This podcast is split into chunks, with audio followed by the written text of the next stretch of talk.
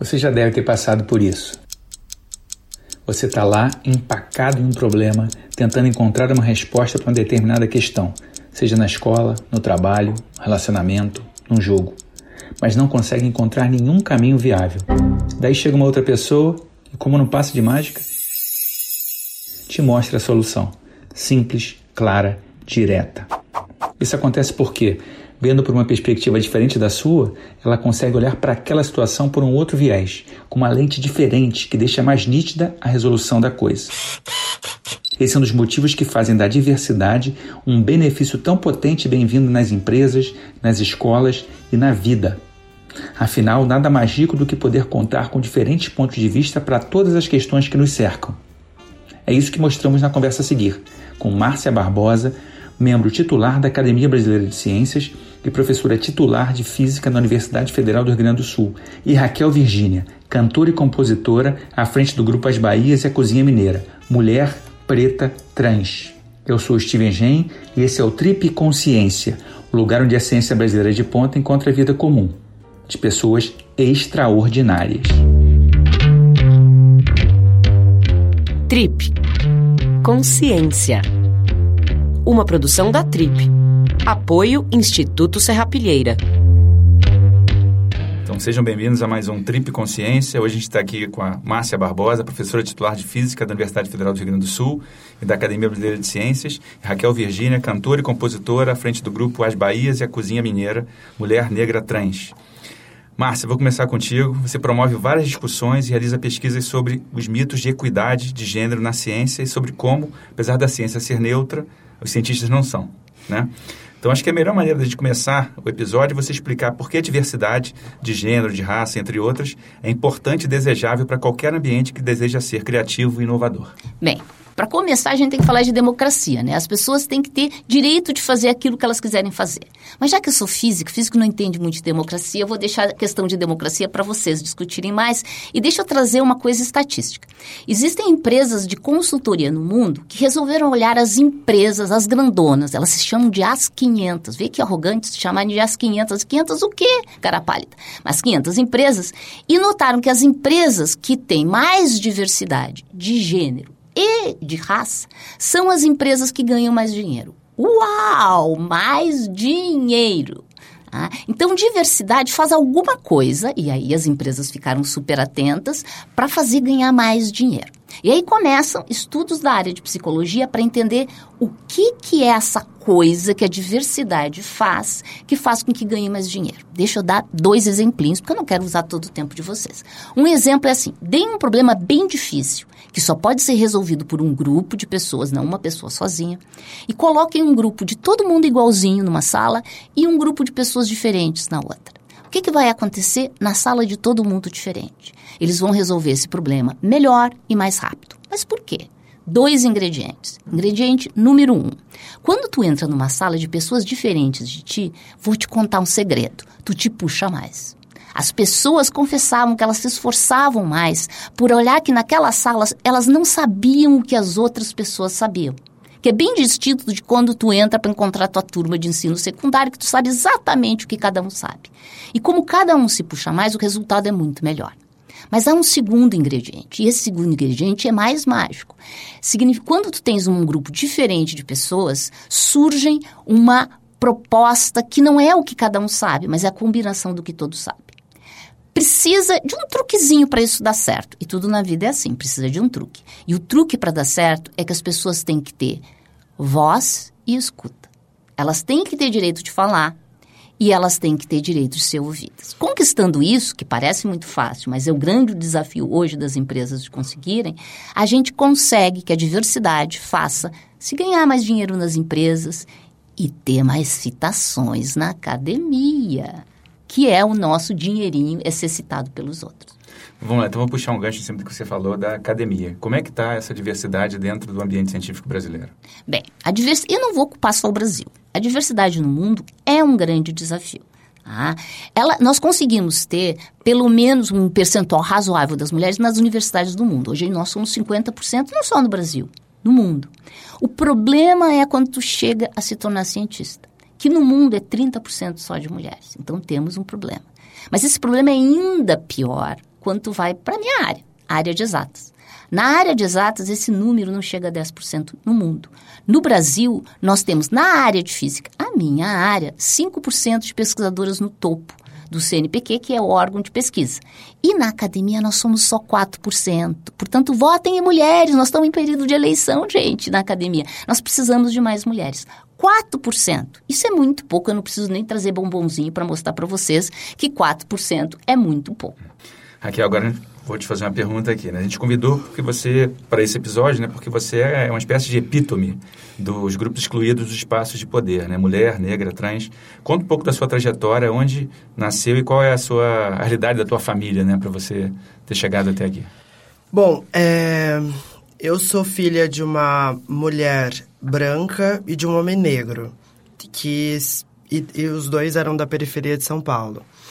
É, o que fez com que é, eu chegasse a um lugar de destaque, a um lugar de poder, é, foi, just, foi um projeto pessoal da minha mãe, que ela entendeu que ou ela é, é, faria um investimento na minha educação, ou eu não conseguiria me destacar daquele ciclo é, da periferia mesmo, né? Que é sempre à margem. E aí o projeto da minha mãe, que não me criou junto com meu pai, porque meu pai não participou da minha criação, foi sempre pagar a minha escola. Ela escolheu um, uma escola, ela acreditou naquela escola e a gente morou na casa das pessoas de favor, mas sempre pagando a minha escola. Essa escolha é, da minha mãe pela educação é, foi um, um fator fundamental de diferença porque foi, foi, foi eu justamente a primeira pessoa a entrar numa universidade, numa universidade pública. Fui eu a primeira pessoa a conseguir construir um projeto e trabalhar exatamente com o que eu quero, porque eu não trabalho com algo que a vida me jogou, eu trabalho exatamente com o que eu escolhi trabalhar. E exatamente do jeito que eu quero né? Eu faço os álbuns que eu quero, com as músicas que eu escrevo, eu trabalho com a equipe que eu quero. Quando eu não quero a minha equipe, eu troco a equipe. É, esse, esse lugar de poder e esses espaços onde a gente vai, onde eu, onde eu fui hackeando, porque eu me considero uma pessoa que hackeia espaços. Ele foi muito porque eu consegui é, ter poder de linguagem. Tanto que eu falei esses dias que eu sou fluente. sou fluente em português porque essa fluência na linguagem é que faz as coisas acontecerem. É você conseguir conversar com um advogado, com uma cientista, com, com uma pessoa da periferia, com uma pessoa da elite, em todos os níveis da linguagem, é, da linguagem você conseguir articular. Eu acho que esse poder é o que faz a grande diferença e é por isso que eu consigo estar nos espaços e manipulá-los, porque eu consigo, justamente quando eu estou com, em camadas mais populares, eu consigo dialogar, porque a minha família é desse espaço e eu também sou, e conseguir também circular pela elite pelo, tanto pela elite econômica quanto pela elite intelectual. Então eu, fui, eu consigo é, estar em muitos ambientes e isso é uma, é uma questão muito importante, porque não temos espaço. As pessoas ainda não conseguiram entender, porque o Brasil ele tem uma raiz escravocrata que é impossível é, renegar a nossa memória ela tenta apagar esse, esse, esse traço da nossa história, mas esse traço é o traço fundamental da história do Brasil. A coluna vertebral da sociedade brasileira ainda é a escravidão. Ainda é, são os, os, os, os acúmulos e as, as, as tradições que a gente vive de uma sociedade que viveu por quase quatro séculos. A, gente, a, a história brasileira teve mais tempo de escravidão do que sem escravidão. E eu acho que quando eu consigo entrar nos espaços e ter voz e articulação, não que as antiga, não que antes não tivessem, é, mas quando você consegue entrar em espaços, até porque a sociedade brasileira vem, vem começando a entender que é necessário que se abra espaços, você faz, você dá um, um grande truque, porque você faz com que o Brasil tenha que se acostumar a algo que o Brasil ainda não se acostumou, que são pessoas como eu tendo poder de articulação. Ainda é um choque, é, a minha presença nos espaços é muito chocante, é, as pessoas têm dificuldade em aceitar e sempre ficam tentando me colocar em lugares onde eu não estou, não estou e não sou. Então, quando eu falo que eu sou cantora, a primeira coisa que me perguntam é se sou cantora de funk. Quando falam, quando eu falo que eu sou, que eu trabalho com música, a primeira coisa que perguntam é qual boate que eu que eu que eu trabalho, porque sempre me associam à figura da prostituição ou qualquer coisa hipersexualizante. Então ainda é um choque. A gente ainda, eu acho que eu, eu é, tanto eu quanto as minhas colegas que como a Lineker, como a Açucena, como mas principalmente falando do, de recorte racial e, e de gênero, é, a gente ainda é um paradigma, né? O Brasil ainda vai ter que é, aprender a lidar com isso. Às vezes eu ajo de maneira didática, às vezes nem tanto, e a gente vai, a, vai ter que costurar ainda esse, esse Brasil que vai ter que aceitar esse, essa, esses novos tempos, essas novas demandas, esses novos, essas novas vozes. Né? E eu acho que quando a gente aprender a aceitar isso, só vai ter lucro mesmo. E quando é que tu te descobriu negra? Foi sempre uma coisa desde o começo lá de trás? Ou foi assim no primeiro dia de aula na escola de elite? Ou foi na, na universidade? Como é que foi isso? São camadas, né? A negritude, ela, ela não é uma... Ela não é óbvia, né? O reconhecimento da negritude não é óbvio, mas eu acho que desde, desde muito cedo, porque a, a, família da minha mãe é branca e eu fui criada pela, pela família da minha mãe, que é hegemonicamente branca. Não tem só pessoas brancas, mas é hegemonicamente brancas. Então, sempre teve esse recorte racial já na minha família. De tipo, ah, você é a neguinha, sabe? No caso, na época, era o neguinho. É, então, então, é, então, desde sempre eu soube que eu era uma pessoa diferente até em, nesse, nesse primeiro lugar de socialização que é a família. Depois na escola, quando eu percebi que na escola eu era, tipo, na minha sala de aula, eu era a única pessoa negra e depois no ensino médio éramos duas pessoas negras. Então dava para saber ali de, de cara que eu era uma pessoa negra. Mas a consciência de, de, do que isso significa como quais são os impactos, isso foi muito, isso é muito do dia a dia, assim. Todo dia eu descubro alguma coisa por ser negra, sabe? Todo dia eu descubro algum desafio por ser negra. É, quando eu era na escola era na escola, depois quando eu entrei na universidade, foram os espaços de militância que eu frequentei muito, núcleo de consciência negra e outros espaços que eu fui frequentando. Aí quando eu saí da universidade, eu comecei a entender o que era ser negra na música, na indústria cultural, porque também é uma coisa muito é, forte. Vou, vou dar uma alfinetada aqui na, na revista Trip, porque eu, eu, eu já eu já entrei na na fui ver a galeria ali de, Foto. de fotos das pessoas em capa e não tem uma pessoa trans preta nas capas. Acho que a revista Trip nunca colocou uma pessoa trans preta na capa. E mesmo assim a gente está falando de uma revista super para frentex. Então, a indústria cultural ainda não, não consegue aceitar esse espaço também. Ainda é um espaço extremamente careta e, e, e com recortes é, muito óbvios do que se quer. É, é, eu estava falando lá fora, ah, eu quero me tornar mais normativa. É, e eu, porque eu tô tem, querendo emagrecer, não sei o quê, e as pessoas sempre falam, não, não precisa. Precisa sim. O, é, porque se você for olhar, pode pegar o histórico de todas as capas de revista, não só da Trip, mas de outras revistas, pode pegar o histórico da televisão brasileira, o histórico de quem foram as grandes pessoas que mais venderam no Brasil e que mais conseguiram emplacar hits e que mais conseguiram se tornar é, sinônimo de venda. Todas essas pessoas foram pessoas brancas, cisnormativas, é, que, e, e hétero, né? Com posturas héteros, que, que, que emplacaram. Então, a, o Brasil, em termos de indústria cultural, ainda é extremamente careta. E quando eu cheguei nesse espaço, eu também comecei a entender isso. E, e todo dia eu tenho uma surpresa nova nesse espaço, porque todo dia eu recebo um, uma, uma, um baque. Eu falo, gente, eu não acredito que ia ser tão careta assim. Deixa eu puxar aqui a questão de, de caretice e a questão de, de reação das pessoas, Márcia, para você falar um pouquinho da tua opção profissional pela física, que também para qualquer gênero não é algo trivial, e também como é que foi a reação das pessoas quando você optou por, por essa faculdade. Tá. Para começar, diferentemente, eu venho da escola pública.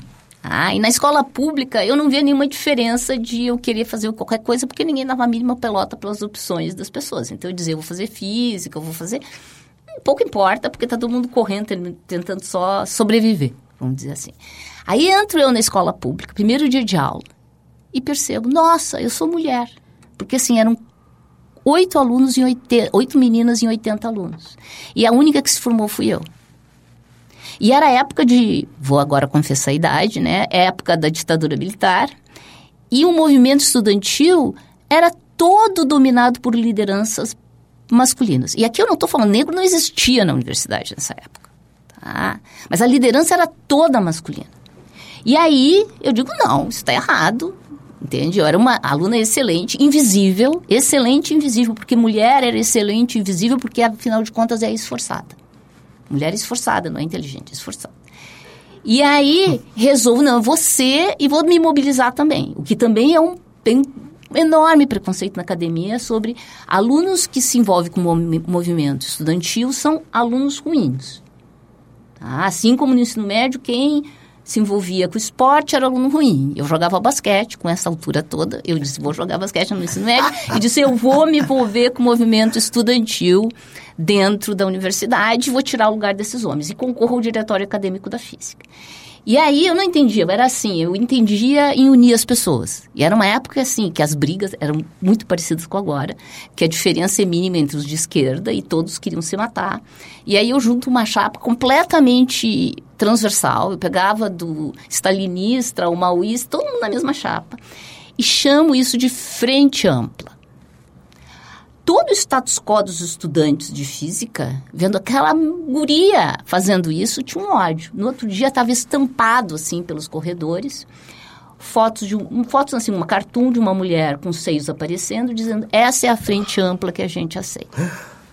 E não, é, não adiantou nada, continuei a briga, continuei lutando, tive que provar milhões de vezes que eu não era só esforçada. Até hoje. Até hoje. Tenho que provar que não sou esforçada. Falando essa questão de, de, de provação, tem um estudo que você, inclusive, discute muito, né? um estudo da Science 2017, Sim. sobre a questão de estereótipo de gênero sobre habilidade intelectual, justamente o que a gente está falando. Né? Mas temos, assim, você falou vários é, momentos da, da tua vida, da tua trajetória, mas qual foi o preconceito que você, mais forte que você sofreu, assim? De, uh, primeiro, assim, quando comecei a apresentar trabalhos, uh, uma vez eu estava num workshop muito interessante que fazem em Santa Bárbara. A gente fica quatro meses imersos com pessoas do mundo inteiro que pensam naquele mesmo problema que a gente está pensando. A gente discute de manhã à noite. E no final de uma discussão onde eu acho que meu argumento era melhor, porque ele era mais baseado em ciência do que o meu competidor, meu competidor se irritou e disse assim: Olha, tu só ganhou esse debate porque o teu perfume me atrapalhou. Ah, toda vez. Outra vez entrei numa reunião que era de um conselho internacional e eu estava representando a, a, União Internacional de Físicos. E eu entro na sala, só tem homens brancos, meio velhos, né? E um se vira, pode me trazer um café? Esse é meu dia a dia. Tá numa reunião que eu coordeno a reunião e os homens ficam perguntando para um homem mais sênior da sala o que, que tem que fazer. Então, assim, esse é o dia a dia. E esse dia a dia não acaba. Sinto muito informar. A tua vida não vai deixar de ser racista amanhã. Sim. Só piora. Quanto mais tu sobe, mais pancada tu leva. Vou contar uma coisa em off. Uma amiga me contou que estava na minha posse na Academia de Ciências. E um grupinho de homens, que ela não me, quis me revelar quem eram, comentaram. Ah, ela só está aqui porque usa mini saia. É isso. Agora eu aviso, cada vez que comento na minha saia, ela encurta mais. Aqui, ó, vou fazer a mesma pergunta para você, sobre qual foi o maior preconceito que você já, já sofreu. É, você sabe que conforme você vai subindo, a coisa vai ficando mais sofisticada. É óbvio que existem coisas muito grosseiras que acontecem, assim, de, de taxista não querer levar, de associarem a minha... Quando não conhecem a minha carreira, associarem automaticamente a minha figura à prostituição. Mas eu acho que no âmbito do trabalho, a coisa fica muito sofisticada. Então, você fala com a pessoa, ela não olha para você. É, as pessoas, elas sugerem que você tá onde tá por sorte ou porque ou porque agora é uma tendência. Eu lembro uma vez uma, uma entrevista sua sobre também ser coisa de ser exótica, né? Não, exótica sempre, né? Você é uma figura exótica, sua beleza é exótica. Mas eu acho que sem, sem fazer grandes novelas, eu sou muito exigente no, no meu trabalho. Então eu tenho um, um tudo eu faço muitas objeções. É, eu, a, a, coisa chega e eu sempre vou falar, então, mas dá para melhorar isso aqui. E aí as pessoas não conseguem receber ordem de uma pessoa como eu. Então, eu acho que essa é a minha maior dificuldade. Ter que lidar com as pessoas até elas entenderem que, que, que sem querer fazer rodeios, quem manda sou eu. É, demora, assim. E eu sempre disputando, tanto que eu sou considerada uma pessoa enérgica. Eu sou considerada enérgica, muitas vezes sou considerada barraqueira. Esse é um lugar que sempre tentam me colocar, que também é um lugar que está sempre nos, no, é, envolto da mulher negra.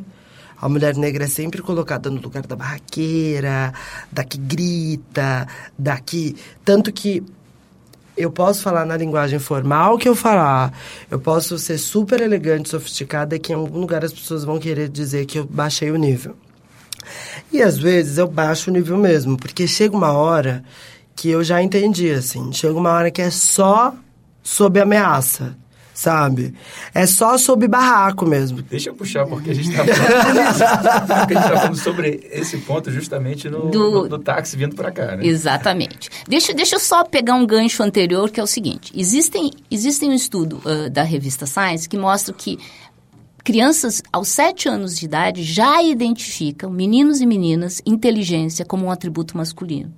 E que feminino é o esforço. Então, assim, já na infância a gente coloca essas pessoas numa caixinha. Imagina se eu adicionar isso, o componente racial. Pior ainda. Aí isso avança e aí nós medimos uma sociedade, esse foi um estudo muito interessante, que distribuíram currículos de assistente de laboratório e em cima do currículo, o mesmo currículo, colocaram John e Jennifer. E na hora que os pesquisadores avaliaram o John e a Jennifer, o John era me entendia melhor hierarquia, era um melhor mentor, era muito melhor e por isso o salário dele era muito maior que o salário que eles ofereciam para Jennifer. Então, assim, a gente vê que a sociedade é essa que tu está discutindo didaticamente, ela já está dentro da cabeça dela. Olha, eu estou falando de ciência, que a gente contabiliza paper, que o que a gente faz são coisas que são coisas concretas. Mas no relatório desses, desses pesquisadores, eles achavam que a Jennifer era simpática. Eu não sei como é que é olhar um currículo simpático. Lá sei eu se é Times New Roman, qual é a letra que tu usa para ser simpático. Então, assim, tem um preconceito embutido que tu precisa... É muito trabalho para desconstruir. Mas existe um preconceito que a sociedade conta com ele, que é o auto-embutido. Que é esse que, felizmente, tu não tens. Tá? Que é, que também foi medido. Olharam alunos de física, mil alunos de física 1, que é a disciplina primeira que entra, e fizeram um teste de autoavaliação. Tá? As notas nas disciplinas é A é a nota máxima, B é média, C é o suficiente para passar. As meninas que tiraram A pensavam, elas pensavam que sabiam tanto quanto os guris que tiraram B. Percebem? Então, assim, tem uma autoestima destruída. Então, é isso que as pessoas esperam, que as mulheres tenham essa, sejam as esforçadas, a secretária, a assistente. A gente está terminando um estudo sobre os funcionários da CAPES que a gente mostra justamente isso. As mulheres estão nesses cargos de, de ser assessoria, mas no cargo de comando não estão. E ninguém espera que estejam. E ninguém espera que tenham essa voz contundente. Então, assim, qual é uma dinâmica de se atuar quando se tem esse, esse conteúdo? É, eu gosto de dizer que em todos os temas eu olho dois tipos de aluno D. D, D é nota para rodar. Rodar por ali, só quase passando, mas vai rodar. tem dois tipos. Tem um aluno D que sabe que não sabe, que ajudando mais um pouco vai passar no exame. E tem um aluno D que acha que sabe, que o professor, que é uma injustiça, a sociedade não existe nada. Na sociedade é assim, a gente tem só identificar. Então, essas chances que tu estava mencionando é a primeira chance, é só para saber com que aluno D tu está lidando. Está lidando com um aluno D que sabe que não sabe, pode aprender, ou aquela pessoa que não vai aprender. E sinto muito, para aquela pessoa tu tem que ser firme. Deixa eu contar um relato onde houve aprendizagem, então vai ser um bom relato. Eu fui participar de um evento de uma empresa que me convidou para falar no evento que ia ter mulheres de destaque. E eu sabia quem eram as mulheres que estavam. Eu disse, nossa, não tem nenhuma negra. É, a gente não convidou. Eu disse assim, pois é, vamos convidar. Eu convido. Tá? E aí eu convidei uma pesquisadora super, hiper maravilhosa, que foi para o palco. Aí saímos do palco, depois da fala dela. E as pessoas que estavam trabalhando lá, negros e negras, com atividades diversas, às vezes até de jornalistas, da mídia, vieram falar com ela e disseram assim: hoje nós estávamos no palco. Então, às vezes é importante tu também criar o palco. O barraqueiro e a barraqueira servem para isso, para te trazer para o palco por aquele instante. Tu mostra, sou eu que mando aqui. Isso é agradável? Tu acha agradável isso? Eu acho extremamente desagradável. Então tu não é realmente uma barraqueira, porque a barraqueira gosta de ser barraqueira. Não, tu eu só não tá sendo barraqueira. É, eu Ah. sou. Eu me comporto como barraqueira às vezes, mas eu detesto. Mas é necessário Mas é necessário, é. para educar Sim. essas pessoas. E tu só conseguiu ser barraqueira e chegar nesse lugar em que te ouvem porque tu também teve uma camada de privilégio. Sim. A tua mãe, isso também em estudos, a gente fez um estudo muito interessante através da Sociedade Americana de Física e da União Internacional, que a gente olhou a vida de pesquisadoras e pesquisadores e descobriu que uma pessoa sempre é importante. Ou é a mãe, muitas vezes a mãe, às vezes é o pai, às vezes é um professor. Então, ter uma pessoa, porque tem gente que não tem essa pessoa. Sim. Então, assim, tu vai ter que ser essa pessoa para muita gente. Sim. Se tem uma pessoa que tu olha e diga, nossa, ela fez isso, eu quero ser, eu quero fazer, é importante. Então, toda vez que a gente duvida, vou ser barraqueira, não vou ser barraqueira, vou ser, não, vou ser barraqueira, não por ti, não por aquela briguinha boba, mas pela plateia, que vai olhar e vai dizer, eu posso estar lá também. Aquele também é o meu lugar. Não, e, e é engraçado porque às vezes você não sabe o que, o que você fala e o que você faz. Você não tem noção da, de, de como você está mexendo com as outras vidas. É, o, do que a gente pode transformar, né? Eu tenho acreditado muito no poder de transformação. E eu acho que realmente a gente pode, né? Isso, eu acho que qualquer mo- movimentação que você faz, automaticamente você movimenta tudo à tua volta. Deixa eu puxar isso então para o teu período na, na história da USP. Você ficou um tempo em Salvador, né? Até Sim. apelido Bahia nessa Sim. época. Depois você veio pro, voltou para São Paulo, foi para para. USP. Como é que foi essa tua experiência na USP? Pensando nessa questão justamente de transformar o ambiente. Então, quando eu entrei na USP, a primeira coisa que eu fiz foi me, me, me inscrever para ser professora de cursinho popular de História do Brasil. Eu nem tinha tido aula direito, mas eu já eu, eu dei aula por quatro anos para cursinho popular dentro da USP. Porque eu achava que o fato de eu ter conseguido entrar era uma responsabilidade de fazer com que outras pessoas entrassem. E comecei a participar de todos os núcleos de, de discussão sobre cotas raciais e cotas econômicas também. Porque eu acho que são duas coisas diferentes. E acho que as duas coisas precisam estar inseridas, tanto as cotas raciais, étnicas, quanto as cotas de pessoas que não têm grana. Mas estar dentro da USP foi um, momento, um dos momentos mais difíceis da minha vida. Eu tive uma forte depressão. Isso porque quando eu entrei na USP, estava tendo greve da, de funcionários terceirizados principalmente as funcionárias da limpeza, porque a USP tem um lance de ciclo onde eles contratam empresas que declaram falência e, e e esse era um ciclo dentro da USP depois que me explicaram. E ciclo de golpe mesmo, envolvendo pessoas pretas. E me bateu muito uma crise porque eu discutia escravidão com gente branca e professor branco na sala de aula e fora da sala de aula pessoas faxineiras terceirizadas é, fazendo greve, Vivendo a escravidão. vivendo o, o, o, o, o acúmulo da escravidão. E eu, isso me bateu uma grande crise. Era uma crise, eu não conseguia entrar em sala de aula. Mas o que eu fiz foi me apegar a todas essas questões extracurriculares que eu sempre me envolvi muito dentro da USP. Então a gente organizava sarau, a gente organizava debate, a gente organizava. Era tanta atividade que eu era envolvida que é, eu fui vivendo muito disso dentro da USP e foi nisso que eu fui aprendendo. Eu aprendi muito nesses espaços. É, de certa maneira, Márcia, a Raquel está fazendo a extensão, né? Que a gente estava comentando, que às vezes é um pouco... Que é importante. Mas, assim, ela também traz o fato que a universidade no Brasil, ela faz cota às vezes, mas não faz ação afirmativa. Sim. Tá? E ação afirmativa é isso. Você olhar a linha do tempo nos Estados Unidos, vou pegar só a, a, questão mais ampla que é de, de, de, mulheres. Se tu olhar o percentual de mulheres doutorando nos Estados Unidos ao longo do tempo, é uma linha plana até os anos 70, quando começa a ação afirmativa. E a ação afirmativa não é só costa. Eu gosto de dizer que a ação afirmativa é como sexo. Tem muito jeito de fazer e o melhor é fazer todos eles. Então, o que a gente traz aí é uma série de ações olhando para esse aluno que entra, que a universidade não está preparada para ele, preparando a universidade para esse aluno. Ah, entender, esse aluno precisa de subsistência. Será que a melhor solução é dar aula à noite ou da bolsa? Envolver, dizer qual é o problema psicológico que está tendo de se adaptar frente a esse grupo que é majoritariamente branco, vindo da elite e que não consegue entender, do professor e da professora que não consegue entender. Eu dou aula à noite. Semestre passado entrou uma aluna negra, já com uma certa, assim, não muito jovem, entrou chorando em sala de aula, porque o professor anterior, ela tinha chegado atrasada, porque vinha do trabalho, o professor anterior tinha dito para ela que ela estava chegando cedo para o semestre que vem. Ou seja, dizendo, tu está rodada, sai daqui.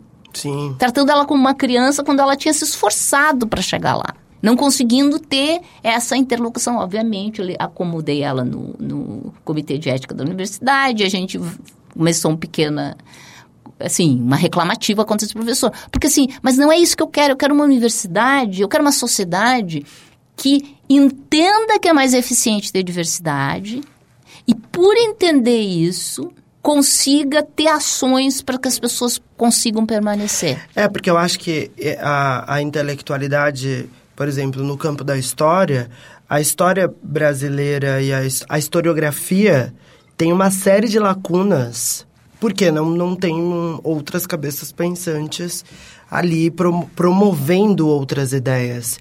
Então, há uma série de lacunas da, da história da negritude justamente por isso. É, e como é que você conta a história do Brasil sem contar a história da negritude? Ou você contar a história da negritude por um viés do racismo estrutural? É uma lacuna intelectual, é uma lacuna científica. Esses dias eu fui assistir um, uma, uma série da Netflix e foi a primeira vez, eu fiz cinco anos de faculdade de História na USP. Foi a primeira vez que eu ouvi um historiador indígena falando. Isso na série da Netflix. E eu nunca tinha ouvido aquela, aquele ponto de vista. E eu falei, que absurdo! Eu nunca tinha ouvido esse ponto de vista. Ou seja, eu fiquei cinco anos dentro de uma universidade que é considerada uma universidade de, uma universidade de ponta, e, e eu nunca tinha ouvido a perspectiva indígena de um historiador indígena num país chamado Brasil. Vou mudar um pouquinho aqui o, o tema, mas mais para a gente explorar um pouco da, da trajetória de vocês. Então, Márcia, tem um, o, teu, o teu tempo de trabalho é, é, é incrivelmente interessante e, e, e, ao mesmo tempo, ele é instigante até para a gente entender né, como é que a Márcia trabalha com, com água, né? Ah, nas anomalias da água. É assim, né? eu olho para a água e vejo o que, que a água faz de esquisito, de diferente de todos os demais materiais. Eu sei, todo mundo está dizendo água, todo mundo sabe tudo sobre água. Não é verdade. A água ela é muito esquisita, ela é a maioria no planeta, ela cobre 70% do planeta, mas ela faz coisas bizarras, tá? E assim, só para não fugir de algo do cotidiano de cada um, o gelo flutua, flutua em água e a maior parte dos solos afundam no seu estado líquido. Desafio vocês a pegar a parafina, derretam a parafina, deixarem ela líquida e colocam um pedaço de parafina, ela vai afundar.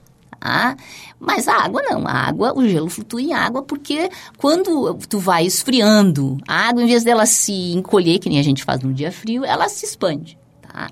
E porque ela faz isso, ela tem um monte de coisa esquisita. Ela anda muito rápido quando está bem engarrafado, assim, como se fosse um carro andando super rápido no meio de um trânsito. Ela faz isso. E porque ela faz isso, a gente tem buscado jeitos de separar a água de sal, de salinizar, limpar a água, utilizando micro, dando furinhos, tá? E aí a gente vê que a água fica meio maluquinha quando ela vê um furo muito pequeno, e então a gente trabalha com isso, a gente usa grafeno, usa tudo isso é simulação, tipo um videogame sobre a água. Então, o meu trabalho é buscar coisas esquisitas que a água faz para tentar fazer alguma coisa para a gente ter mais água no planeta, que é um problema, porque afinal de contas o, a quantidade de água é fixa e a quantidade de pessoas só aumenta. Então a gente vai ter um problema para alimentar toda essa gente, porque para alimentar a gente precisa de água. Então eu preciso pensar em jeitos espertos para obter mais água. E a natureza me dá um monte de ideias maravilhosas. A natureza, a água faz loucuras no nosso corpo, faz loucuras na natureza, e eu fico vendo todos esses, lendo coisas sobre bichos e plantas bizarras, para me inspirar com isso, para tentar pensar. Claro, elas, todas elas viram grafeno, elas viram coisas sólidas, tá? Então eu tenho um besouro que eu modelo como um nanotubo, e agora eu estou usando, pegando a Catula felax, que é uma folha, estou transformando ela num, numa uma folha plana de um material. Então, assim, eu pego a ideia e transformo em alguma coisa que eu consiga manipular com as minhas simulações. Então, é, é super instigante o tema. Ah, e a simulação, ou seja, eu sou daquelas pessoas que ficam no computador fazendo programinha de computador. Ah, e é isso que eu curto de fazer. Continuando na, na, na onda agora da, da trajetória, que você está falando de uma trajetória acadêmica e a tua trajetória musical começou na academia também, né? Começou dentro da USP, quando você conheceu a Sucena, né? Como é que foi essa, essa sacação de, de, de, trabalhar a banda a partir desse encontro de vocês? Foi muito orgânico, assim. A gente entrou na, na universidade, a gente entendeu que a universidade era um ambiente hostil em termos de criatividade, por incrível que pareça. Então a gente participava, a gente, a gente começou a organizar sarau, eu falava, gente, essa universidade é muito, é muito chata. Cadê as bandas universitárias? Cadê os projetos artísticos universitários? E aí isso me bateu dentro da universidade. E aí eu comecei a achar essas a Sucena e o Rafa foram duas pessoas que compartilhavam muito de, de, dos mesmos pensamentos. De que aquele espaço era muito encaretado, de que a gente tinha que fazer sarau. E a gente começou a organizar sarau, show para participar do sarau, que a gente montava o sarau, montava o show do sarau. E, e aí a gente foi descobrindo as nossas habilidades musicais. Aí isso é, a, a, as aulas mais filosóficas passaram a, fa a fazer parte das nossas discussões musicais. Então a gente ouvia Gal Costa e ao mesmo tempo discutia, enquanto ouvia Gal Costa, a teoria da história, que são lugares extremamente filosóficos. E aí a gente descobria o quanto é, as coisas estavam conectadas em termos de ideia. Lembro que a gente fez juntas história da arte onde se discutia sobre o tropicalismo e todas as, as questões do tropicalismo. E ao mesmo tempo a gente ficava em casa ouvindo Gal Costa, lendo que a gente ouviu a obra inteira da Gal, como se a gente estivesse assistindo aula. A gente desligava celular, desligava tudo e ficava ouvindo Gal Costa, depois debatia os discos da Gal, aí ficava pensando o que que ela estava propondo conceitualmente, esteticamente, e é isso. E isso daí nasceu o álbum, o primeiro, que se chama Mulher, que inclusive é um álbum super prolixo e, e, cheio de voltas filosóficas, isso aparece nos arranjos musicais, nas escolhas musicais que a gente foi tendo. E, e, e aí eu acho que a universidade é o nosso berço mesmo musical, porque a gente ficava. Inclusive, eu, eu acho que eu fiquei mais fazendo música na universidade que na sala de aula. Eu confesso que eu não fui a melhor aluna no sentido é, curricular. Eu segui muito pouco os, os currículos. E, e conforme eu ia descobrindo quem era Caio Prado, que é, ele, ele dá todas as diretrizes, todos os livros didáticos do ensino médio bebem do Caio Prado Júnior. E, to, e o Caio Prado Júnior, ele além de ser um cara branco da elite e tal, ele de fato se comportou é, historiograficamente, conceitualmente, como um, um, uma postura racista. Ele quase que trata os, as pessoas que foram escravizadas como números. Então ele não deu vida às pessoas. Você imagina você escrever a história das pessoas e escrever, esquecer que aquelas pessoas tinham vida e que elas eram de verdade. Né? Que é algo que eu sempre tentei falar enquanto eu fui professora no, no cursinho popular, de que quando a gente está falando de escravidão e quando a gente está falando desses processos históricos que o Brasil viveu e vive, a gente não está falando de é, é, um, uma história não é mentirinha. É, foi gente de verdade, gente que bate coração, circula sangue, respira. É porque às vezes precisa trazer isso à realidade. Então, é, conforme eu ia descobrindo o quão não humano eram as perspectivas da, daquela história que devia ser humana, é, porque na, a, a, o estudo da história é o estudo dos seres humanos, é, eu, eu ia me afastando da academia, eu ia me afastando da. Eu ia recusando, né? Conforme no, no, núcleo de consciência negra a gente debatia o quanto a bibliografia era branca, eu ia me afastando da bibliografia. Eu ia me afastando. E isso foi me gerando. Tanto que eu não me formei, eu fui jubilada. Eu fui jubilada, pedi para voltar e fui jubilada de novo. Porque é, não, não conseguia. Era algo que, para mim, eu não entendia como Clóvis Moura, que é um dos maiores sociólogos na minha cabeça que o Brasil já teve, e que ele, inclusive, se inspira no Karl Marx e escreve A Dialética Radical do Brasil Negro, que, é, que esse, sim, para mim, é um grande marco bibliográfico do Brasil, não estava na bibliografia. Nunca li Clóvis Moura dentro da academia. Eu só li Clóvis Moura em, em núcleos de consciência negra que não estavam, que não fazem parte do currículo. E ao mesmo tempo eu descobri que Caio Prado Júnior tinha lido Clóvis Moura e não deu de, os devidos créditos e ainda é, negou uma, uma, uma, uma pesquisa do Clóvis Moura que dava vida às pessoas negras. Então, quando, conforme você vai descobrindo todas essas coisas, todos esses, esses lugares, você, eu fui me afastando e fui me aproximando desse ambiente musical que eu e a Sucene Rafa estávamos propondo entre nós. É engraçado porque é, vira e mexe eu recebo convite para ir falar na USP. E eu às vezes fico assim, ah, vou, não vou, vou, não vou. A USP ainda é um lugar que me deixa com muita raiva. Na época eu tinha muita raiva. É, eu, eu, eu engoli é, gás lacrimogêneo dentro da USP, sabe? Com a polícia militar lá dentro, amando do reitor. Então, é, é, são, você vai ficando... Eu tenho rancores, sabe? Desse ambiente, mas... É, foi esse ambiente também que trouxe uma das maiores revoluções da minha vida, que foi a, o meu ambiente, a, a, a minha ida definitiva para música, né? E, e a minha ida definitiva para a música da maneira em que eu mais queria ir, que, era, que é essa maneira conceitual que a minha banda propõe. Ontem mesmo a gente estava fazendo uma reunião para falar do novo álbum.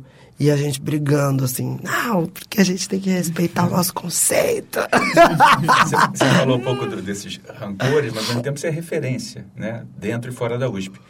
Então, queria. Você já contou, assim, várias. É engraçado, porque hoje um dos, um dos professores que me deu uma das notas mais baixas, eu, eu fiquei sabendo esses dias que ele disse que nós fomos a melhor coisa que aconteceu dentro da história no departamento nos últimos tempos.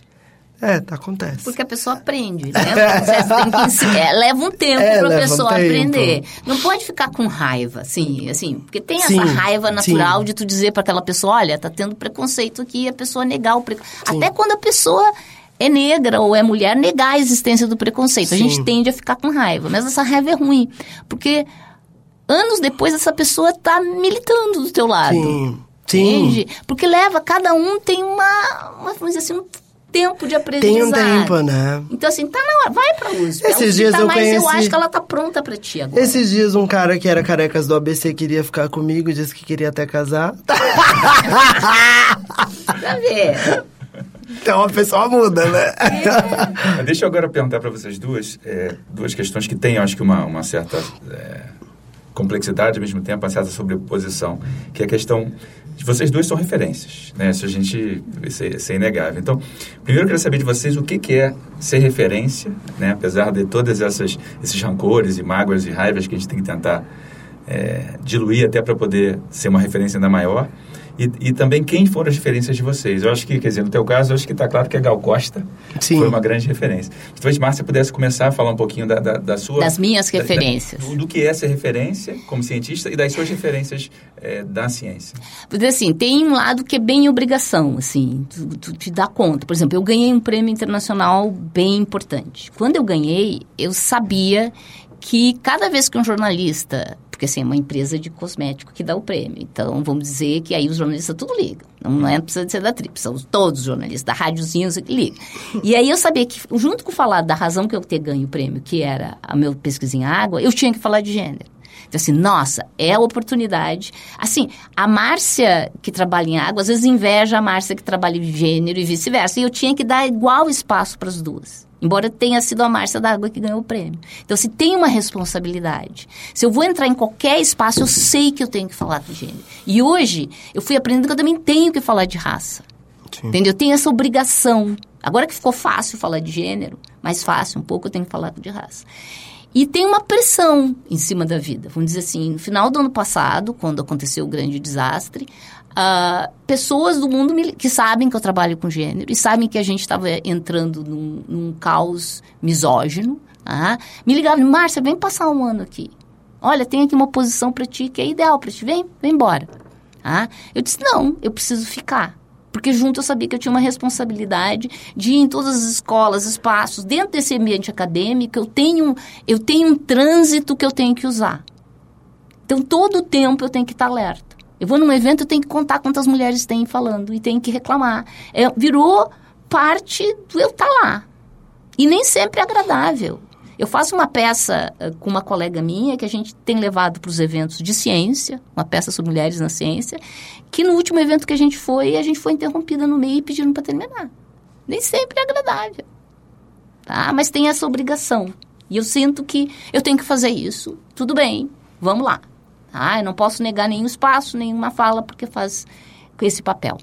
E quando eu olho as mulheres que me inspiraram ao longo da história e vejo como foi mais complicada a vida delas, tá? E, e vamos dizer assim, deixa eu começar com uma que é Amy Neder. Amy Neder, ela, quando ela foi estudar, é assim que tinham aberto a possibilidade de entrar na universidade para mulheres na Alemanha. Vocês entendem isso? Uma mulher não podia entrar numa universidade e ela só podia assistir aula se o professor deixasse. Com todas as restrições que a gente tem hoje, se tu entra numa universidade, tu pode assistir às aulas. Ela tinha que pedir licença.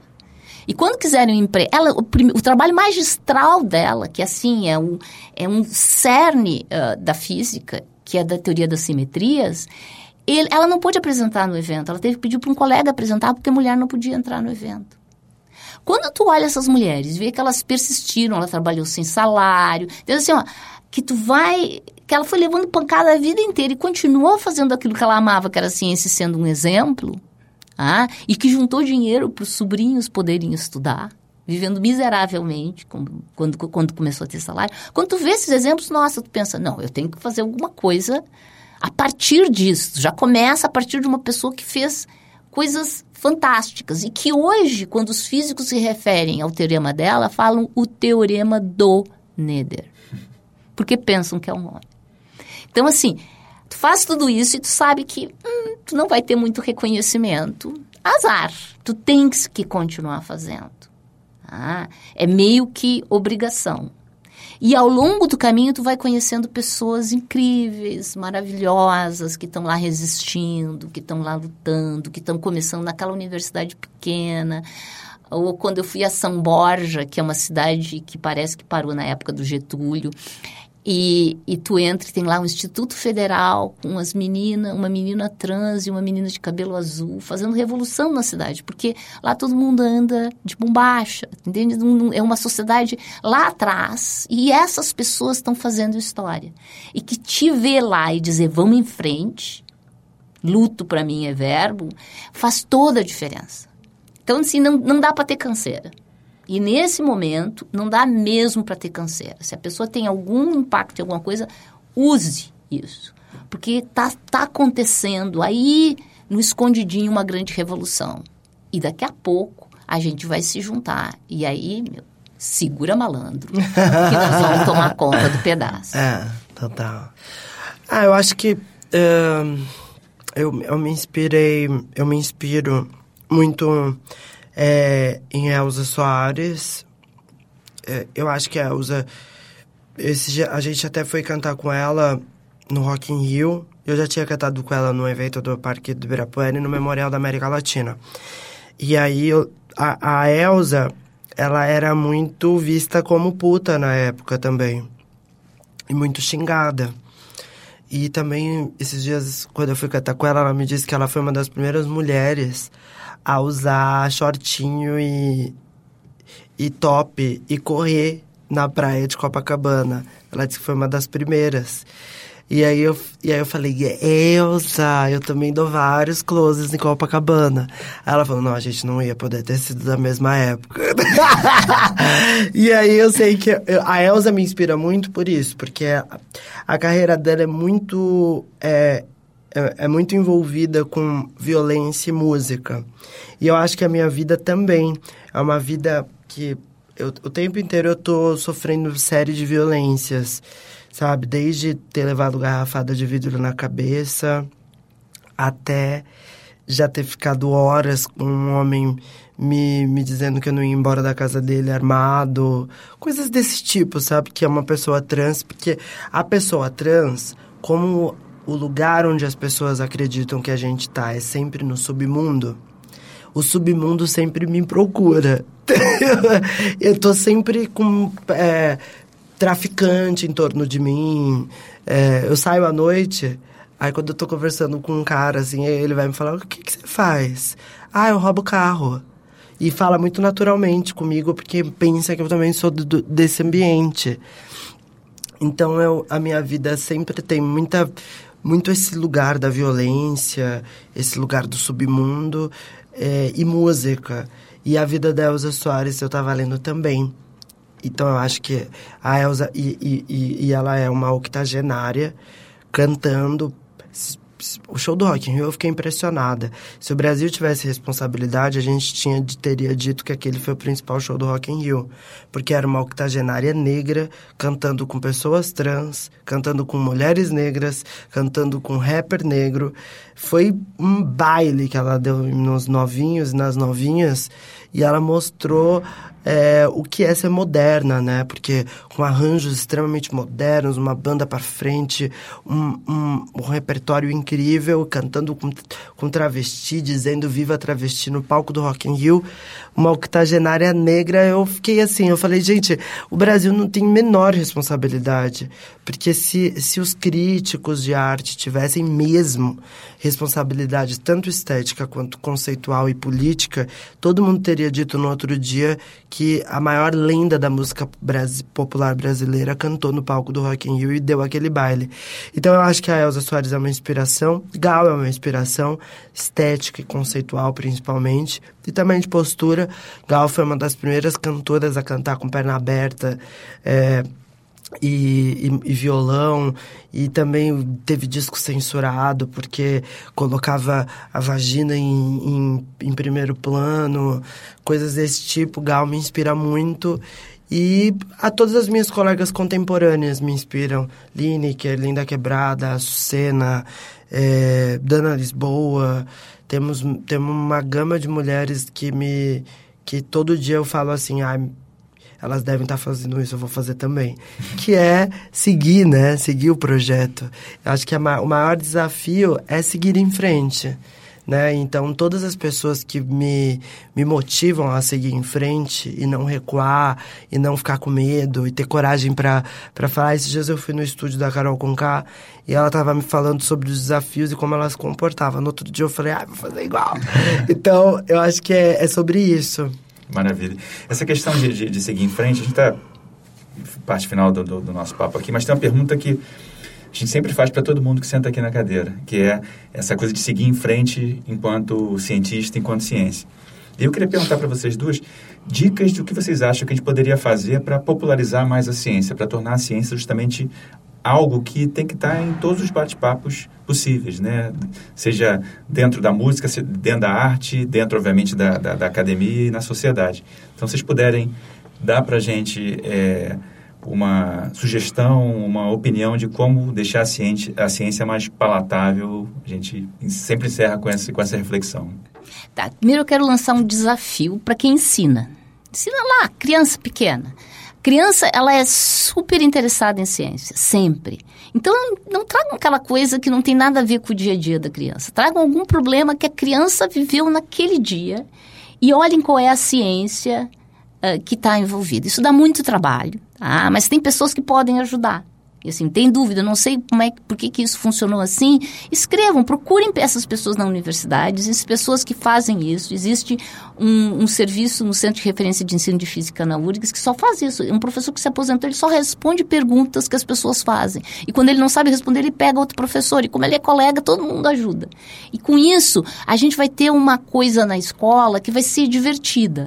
Porque vai ter a ver com o que a criança viveu naquele dia a dia com que o adulto viveu no dia a dia. Agora também quero desafiar a mídia. Ao mesmo tempo que é muitas vezes complicado um cientista falar do que faz de um jeito simples, a mídia também não está disposta a receber cientista. E não quer mostrar um cientista legal. O dia que na novela das oito tiver um cientista descolado, interessante, e que no meio do diálogo traga alguma coisa da ciência que faz, nossa, de um jeito simples, todo mundo vai querer ser cientista. Então, assim, em outros programas, eu penso assim, oh, que seria um saia justa se tivesse gente falando de ciência e não só falando do cotidiano, que seria em todos os espaços. E aí eu jogo a bola. Também acho que na arte a gente pode trazer alguma, alguma coisa de ciência. Beber, ter esse diálogo da ciência com arte. Eu gosto muito do trio Ciência, Arte e Liberdade, porque eu acho que é isso que vem lá dos antigos, quando a gente ainda não era tão voltado para a nossa própria área de pesquisa, mas a gente conseguia olhar o mundo em volta e a gente conseguia fazer uma construção interessante. É. Se a gente pode fazer uma dança que tem um nome de uma história complicada, por que, que eu não posso fazer uma dança que me explica alguma coisa? Lá sei eu, por que, que o gelo flutua em água? ah, eu acho que tem uma pompa, né, que precisa ser tirada, né, que faz todo sentido o lance da novela, da mídia, tem uma pompa. E eu acho que. Porque no final das contas tudo é muito mais simples, né? Esses dias meu advogado estava falando comigo, aí ele falou uma coisa super pomposa. E aí. Aí eu fui e falei assim, tá, agora tira a pompa e me explica direito. Tipo, aí ele me explicou, eu falei, tá vendo? É super simples. Tipo, por que você não falou assim antes? Então eu acho que tem uma eu, é, porque eu acho que sempre tem um jeito simples de falar. Tudo tem um jeito simples de falar. É, tudo tem um. Todo, porque a gente sempre vai ter uma maneira de, de comunicar, né? Às vezes. E às vezes o lance da, do, do hipercomplexo é, entra muito na, na, na coisa de, de realmente querer que não seja acessível.